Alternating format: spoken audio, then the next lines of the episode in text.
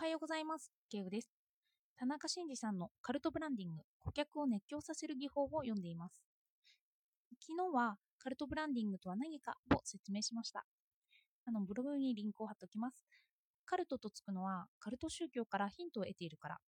カルトブランディングとは人間組織を好きなブランドのためなら身を捧げる信者に変えるプロセスのこと。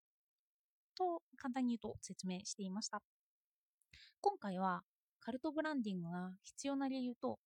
実践の具体例を紹介したいと思います。よかったらお付き合いください。なぜカルトブランディングが出てきたのかというと、既存のマーケティングブランディングが限界を迎えてきたからなのだと筆者は述べます。例えば、私たちはインターネットを見ると、広告に自分の欲しいものがピンポイントで載ってることに気がつきますよね。なんか今本とか欲しいのがあったとするとあれ同じようなのが出てるとか。これは AI が私たちの行動や興味などをアルゴリズムから推測してこの人は今こんなものが欲しい可能性が高いと思われるものを映し出しているからなんですよね。以前のマーケティングだと消費者の欲を探って消費者が欲しいものを提供する。今でも重要視されてますけどこの欲が重要視されていました。けれどこれは AI が勝手にやってくれるようになったんですよ。無意識にネットサーフィンをするだけで私たちは自分が欲しいと思っているものが映し出してもらえるようになったんですよ。すると無意識の間はいいんですけどそれを意識しだす時が来ます。なぜ自分の欲しいものがピンポイントで映し出されるのかと。そこにブランドや広告の下心が消費者には見えるようになると言います。筆者は下心は消費者の購買意欲を瞬時に減退させると言います。例えば、心理学用語でも心理的リアクタンスという言葉があります。これは簡単に言えば、人は自由を制限されるものを破りたがる性質ということなんですよね。例えば子供に勉強やりなさいとか勉強を押し付けるとかえってそれをやりたがらないような心理学用語です。なので AI にこれが欲しいんでしょ？と提示されるとその意図を嗅ぎ取った人はそれをかえって購買しなくなるといった現象が起きるということです。すると従来のマーケティングでは商品が売れなくなるんですよね。しかも従来の売り方ならば AI に任せておけばいいとなってきます。そんな中出てきたのがカルトブランディングなんですよ。カルトブランディングは人間味を帯びています。その特徴を表すと、そのものを信頼してもらうことで長きにわたって好きになってもらう。意味を求める人々に意味を提示する。孤独を感じる現代人に幸福感を与える。価格の価値に振り回されない。敵を作り出してそれに対抗する。というような特徴があるんですけど、この視点から見れば AI にできにくい人間ならではのものなんですよね。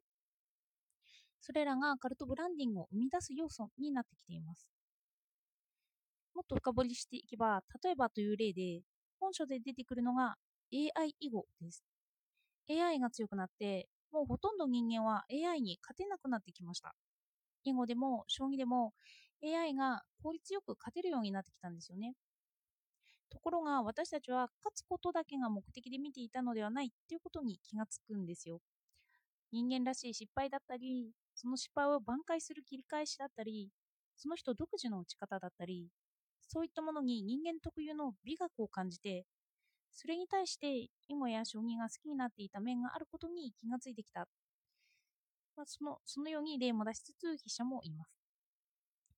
AI 同士が打っている囲碁や将棋は見ていてあまり面白みがないと一般的にも言われています。私たちはそこに自分の熱狂しているものとか好きなものやそのようなカルトブランディングにある要素を感じているんですよね。なので AI にできないことがカルトブランディングの要素を占めていきます。例えば現代は情報の透明化が進んでますよね。嘘をつくとすぐにその嘘が SNS で暴かれて発信されてしまいます。あの AI のアルゴリズムはわからないことだらけなんですけど私たちは事業を立ち上げた人に信頼を置く信じることで信者になろうとしていますなので、情報を透明化して、情報を知って、そこからその人を信頼していくという図が成り立っていくんですよね。筆者はカルトブランディングで重要なのは、情熱と思いやりが入った愛だと語ります。その企業のことをよく知ったり、した上で自らが意識的になって、それを自分から信頼する。さらに伝統師となって口コミをする。そしてそれをするのが個人の自己実現を達成させるための手段にまで消化させます。例えば、昔のビジネスとの違いとして、このような例を筆者は提示していました。抜粋して言いますね。20世紀のビジネスは、原価がバレないようにすることが何より重要だとされてきた。しかし、隠し事のできない、あらゆる透明感が住む世の中にあっては、むしろ積極的に情報を出した方がメリットは大きい。消費者からの信頼を勝ち取ることができる。そして原価は消費者が欲しがる情報の最たるものだ。このように、信頼もさせて、従来の常識も覆して、しかもその人が自分のイデオロギーを強く持った状態。こうなってくると、カルトブランディングが出来上がっていくと述べています。私はこのカルトブランディングの話を聞くと、どうしても今立ち上がってきている音声メディアを思い浮かべてしまいます。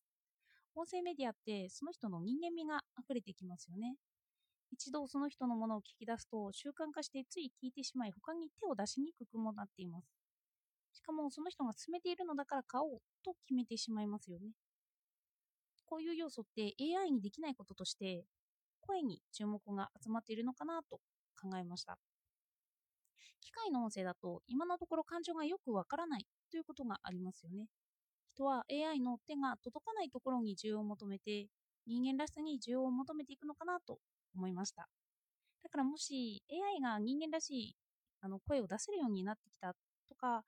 そうやって AI の進化がまた進んでいけば、もうカルトブランディングが古いとみなされて、また新しい要素が出るようになるということもありえますけど、今できて、AI にできていないことはそういう要素なのかなと思いました。このカルトブランディングは今の人とあまり出会うことができない状況にあって時代が変わってきたからこそ時代の価値観の変容とともに出てきたと捉えることができると筆者は述べます。これに関して哲学者マルクス・ガブリエルもこの時代だからこそできることがあるしその倫理観を今一度顧みようと述べています。あのこのマルクス・ガブリエルも革新的なイデオロギーを打ち出しているんですよね。のインフルエンサー、インフルエンサーでなくても、哲学界においても、今人気があるような人に対しても、カルトブランディングの要素ってあるんですよ。今人気のある人に対しては、このカルトブランディングの要素をとても感じることができると、私は思いました。その要素を分解するという意味においても、カルトブランディングは知っておきたいなと思っています。では、お聴きいただいてありがとうございました。